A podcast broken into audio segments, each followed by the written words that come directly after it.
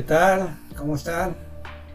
Bienvenidos otra vez a otro video más de El hombre y la filosofía.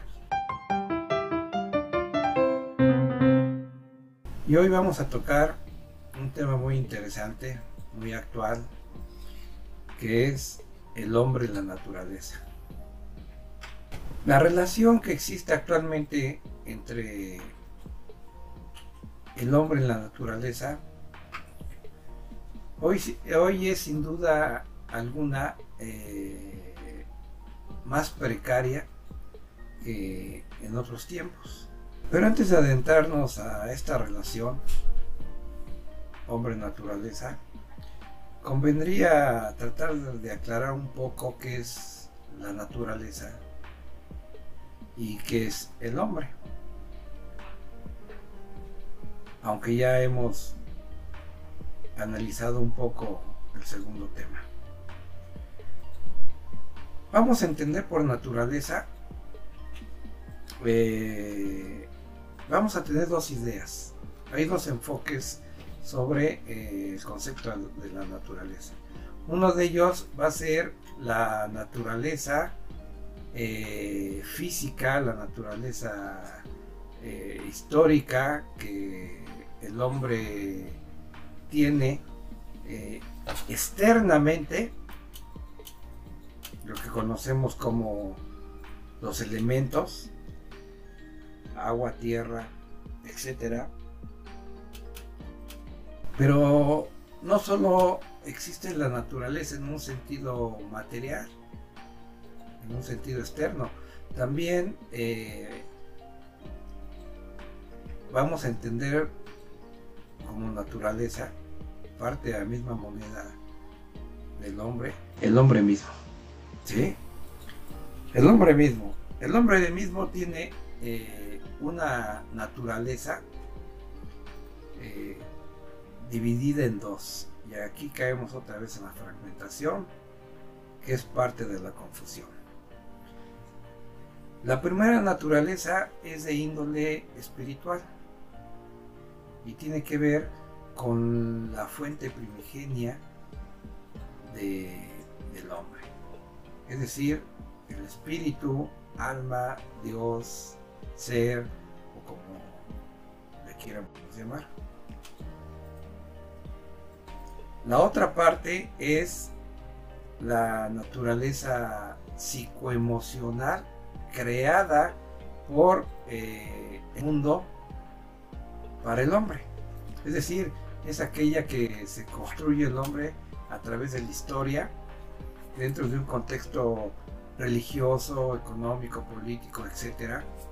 Y que va a desempeñar un papel eh, muy importante en el desarrollo del hombre en cuanto a su funcionamiento eh, en el mundo. Y con ello, de ahí va a depender lo que se conoce como éxito o fracaso. Es decir, que esta naturaleza creada del hombre por sus tradiciones, costumbres, etc., nos pone un, para, un paradigma eh, básicamente material. Hoy en la actualidad el éxito está enfocado a, el tener. Y esta relación obviamente complica eh, el equilibrio psicoemocional del hombre, porque sabemos que no todos tienen lo que quieren, no todos tienen lo que supuestamente debe de tener para complementarlo, para estabilizarlo, para alcanzar la felicidad, etc. Bueno, esta naturaleza es una naturaleza enferma, es una naturaleza que siempre eh, quiere conseguir el más, va por el más. Es una naturaleza donde el ego eh, es el actor principal donde está presente la envidia, donde está presente eh, la dependencia, el tener, el compararse, etc. Bueno, esta naturaleza, por desgracia, eh, es el foco, es el centro, es el equilibrio, la columna vertebral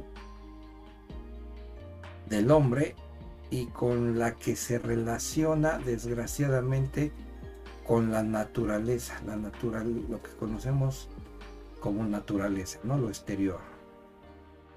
Bosques, montañas, ríos, eh, etc. La naturaleza espiritual está oculta. Recordemos que la cuando hablamos de naturaleza espiritual estamos hablando de orden, de belleza, de sabiduría, de amor, libertad, etc. Y por desgracia esta eh, está actualmente oculta, está impermeabilizada, está eh, trastocada en un sentido metafórico, por supuesto, porque eh, el ego no puede tocar el espíritu, jamás, pero a la viceversa sí. Entonces, eh, la relación que tiene el hombre actual con la naturaleza es a través, y siempre lo ha, lo ha sido, pero hoy más que nunca, y en términos masivos, esta relación se da a partir del ego. Un ego, repito, que ha sido creado eh, por el mundo, por sus creencias, tradiciones económicas, políticas, etcétera, y que obviamente sabemos que el ego, el ego no se no, no es conocido por su por su belleza, por su amor. Entonces, este ego que es división, este ego que es separación, que es desorden, que es desequilibrio, es el que está en contacto con la naturaleza.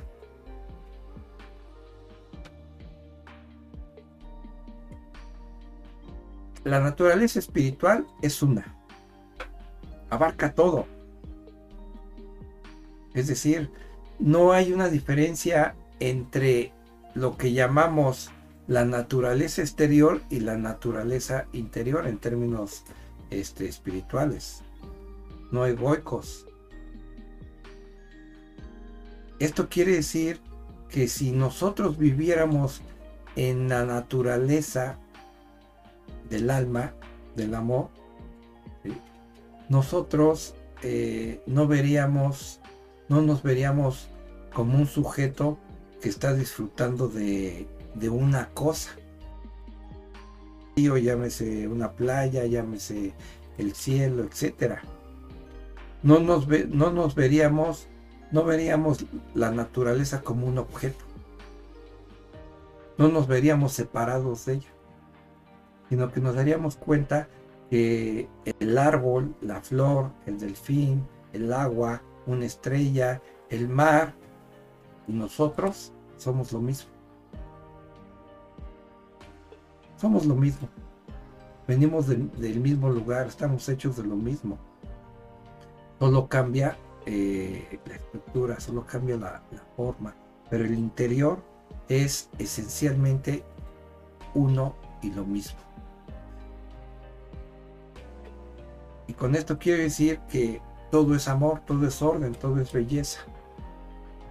Desde el punto de vista, desde el contexto de naturaleza como espíritu.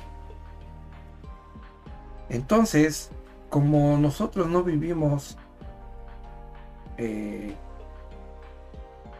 conscientemente en ese espíritu, sino en el ego, que es competencia, en el ego que nos lleva a la, a la de ser de hombres de consumismo, a ser hombres que pues van más allá de lo de lo animal, de lo bestial, categorías que les damos a, a los animales, a la, a, las, a la expresión de la naturaleza como una tormenta, como una granizada, etc. Entonces, el hombre es un depredador. En el contexto del ego, el hombre es un depredador. Ha sido educado eh, con el ego. ¿sí? Y el ego es depredador. El ego es consumista. El ego eh, siempre quiere más, sin importar el equilibrio, sin importar el futuro, porque un, depredador no, no piensa en, la belleza. Un depredador no piensa en los demás. Los demás son un obstáculo, los, demás son su competencia. Los demás le estorban. O se usa de ellos para alcanzar sus objetivos. Y siempre son estos objetivos necesidades eh, psicológicas, emocionales, sexuales, económicas, etc. Entonces ahí no hay una convivencia, hay una utilidad, hay una competencia, hay un uso del sujeto con el otro sujeto o con la naturaleza. Entonces, esta educación que hemos tenido de hace siglos, ¿verdad? Milenios, eh, nos ha llevado a un a proyectarnos, a proyectar ese desorden, ese, esa fragmentación que tenemos eh, y que nos da el ego, que somos nosotros, eh, para construir para la presunción. Para relacionarnos nos lleva a una relación oportunista, a una relación eh, de compra, de úsese y tírese. No tenemos una conciencia ecológica.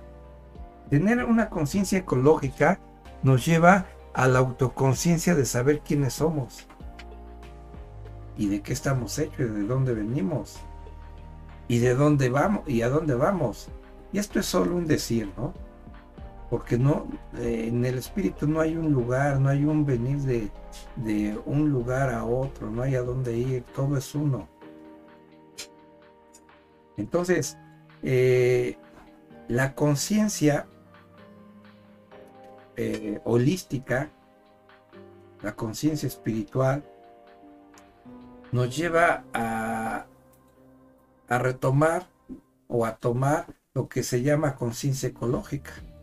Una conciencia ecológica no es posible si yo sigo viendo a, la, a lo que llamamos la naturaleza como algo fuera de mí. No existe una conciencia ecológica si yo me veo como un sujeto y a la, naturaleza la veo como un objeto.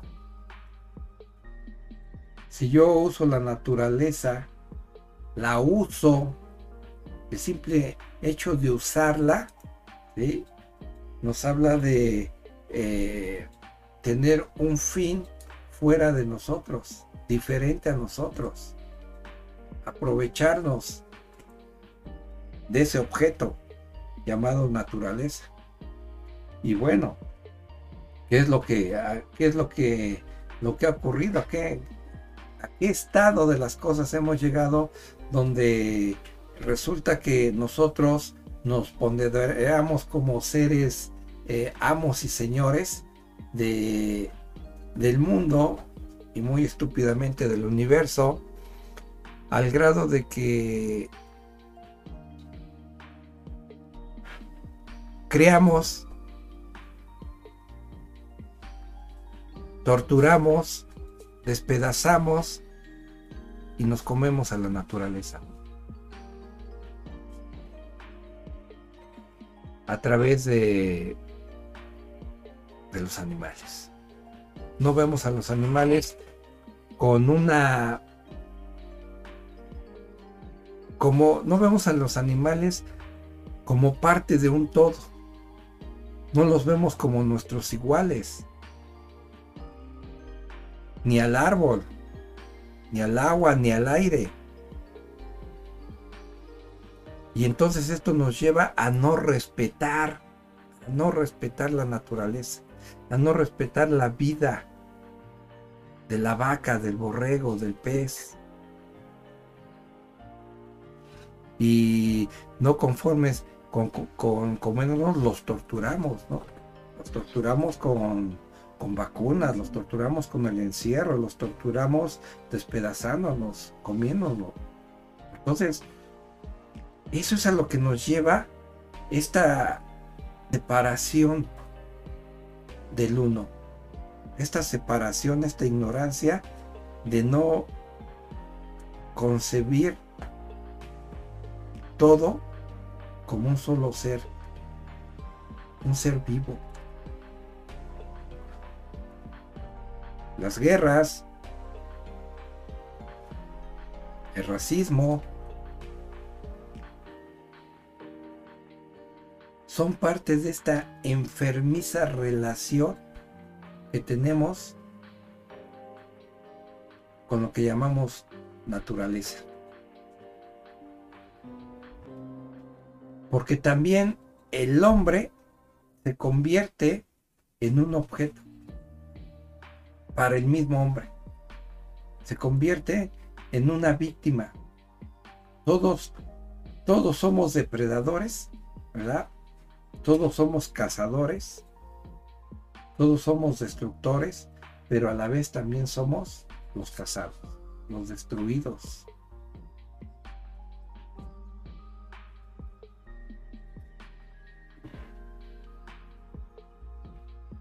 Tenemos mucho conocimiento, mucha tecnología y vamos para más, mucho más. La ciencia ficción del pasado se está haciendo realidad hoy. Pero a costa de qué? De una individualidad, de un egoísmo, de una separación, de un alejamiento del hombre consigo mismo con su naturaleza interior, que es espiritual, y con la naturaleza exterior, que también es espiritual, con otra, con otra forma. Pero no entendemos que, todo es uno y eso nos incluye a nosotros, eso incluye al, al otro. Llámese ser humano, llámese animal, llámese bosque, llámese agua, etcétera. Es curioso cómo en las escuelas, en las escuelas nos enseñan conocimientos eh, que supuestamente nos empoderan para ser los reyes ante nosotros mismos, ante los demás y ante la naturaleza basados en la ciencia y la tecnología.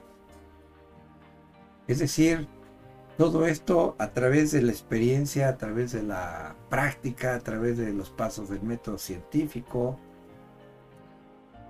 de efecto causa, de acierto y error. Pero ese camino nos ha llevado a la situación que estamos actualmente. Y claro, todo esto ha sido dado, eh, no, nunca lo perdamos de vista. Siempre debemos de recordar dos cosas, dos. Uno, somos seres espirituales. Somos uno. Nadie está separado, nadie está solo. Venimos del amor y la sabiduría. Somos creadores. Y dos, nunca, nunca hay que olvidar que existe un sistema de poder que hace todo lo posible para que tú no sepas lo primero. Si tú olvidas cualquiera de estas dos cosas, si no sabes estas dos cosas, si no lo vives, de antemano perdido. Vas a ser manipulado, vas a ser controlado, vas a ser eh, adoctrinado para intereses que no son tuyos. Vas a cubrir un proyecto de vida que no es tuyo. Porque tu proyecto de vida eh, te es dado desde afuera. No, no desde adentro. ¿Explicó? Y como este, eh, este, estas ideas, estos paradigmas, esta técnica, esta ciencia está trastocada, manipulada, hecha a modo para un control,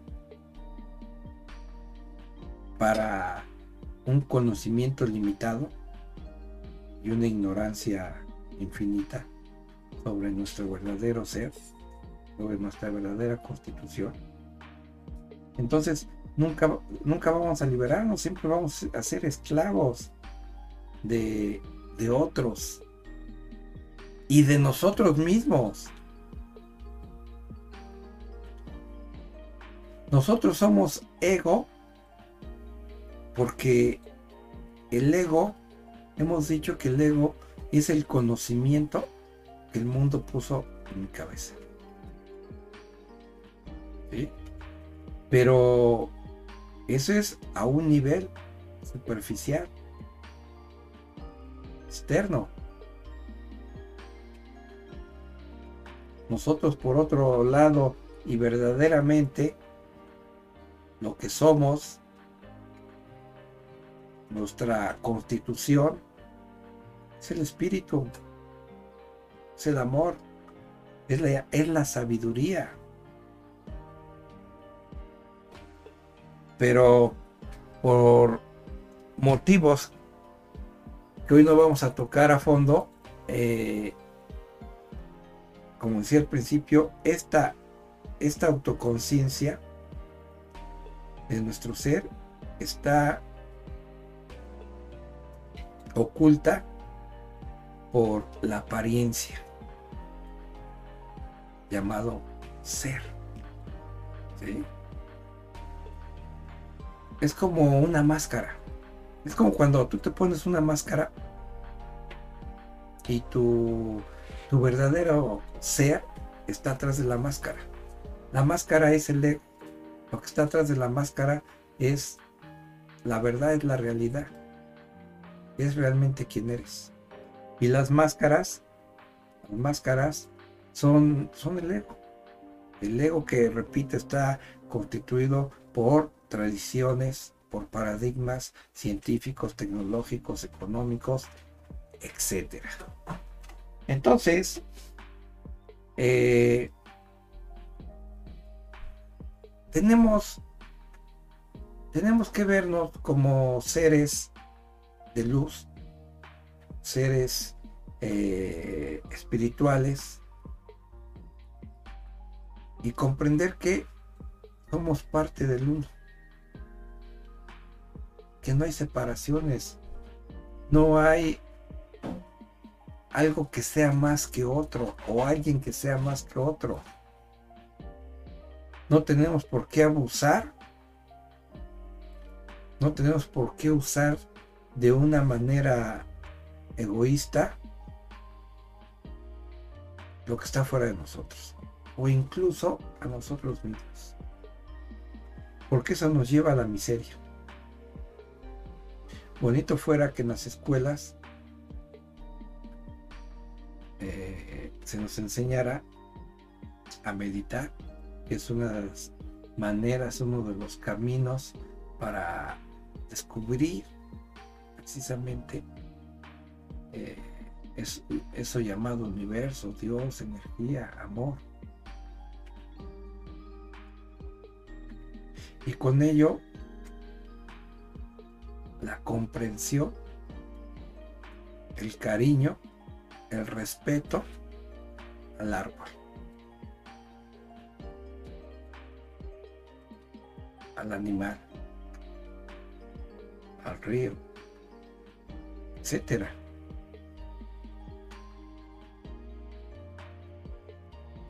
La pauta que nos hace ser depredadores es la educación. La educación que está basada en, en un consumismo, en un capitalismo, en una mente eh, depredadora, en una mente productora de objetos y de servicios eh, que no, no sirven, pero que cosechan ganancias económicas y de otro tipo, y que promueven las grandes empresas, las grandes compañías, algunos gobiernos, sistema de poder, etc. Entonces, cuando el hombre eh, está vacío, es decir, no tiene conciencia, no está en contacto con el ser, entonces se, se va hacia el tener, hacia la apariencia. Este vacío ontológico, este vacío del ser, de Dios en nosotros, nos lleva a sostenernos, a refugiarnos con el ego. Y el ego eh, es nuestro peor enemigo. Nosotros somos nuestro peor enemigo. Porque el ego no ve más allá que su, interés. No importa en ello le vaya la destrucción del mundo, de la naturaleza. Entonces, en nosotros está el tener una relación de respeto, de amor con eso que llamamos naturaleza. A través del amor y de la belleza. Y reparar y hacer que dejar que fluya, dejar que fluya el orden universal en el mundo. Eso sería todo por hoy. Muchas gracias. Nos vemos en el próximo video.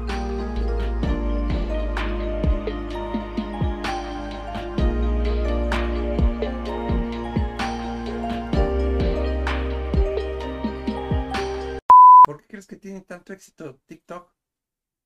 Porque es de un minuto. Una, dos, este, pues sabemos que las cosas interesantes, profundas, tienen un gran problema que hay que pensar.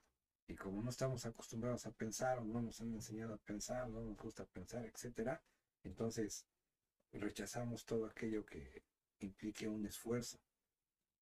Estamos perdiendo el arte de esforzarnos para pensar.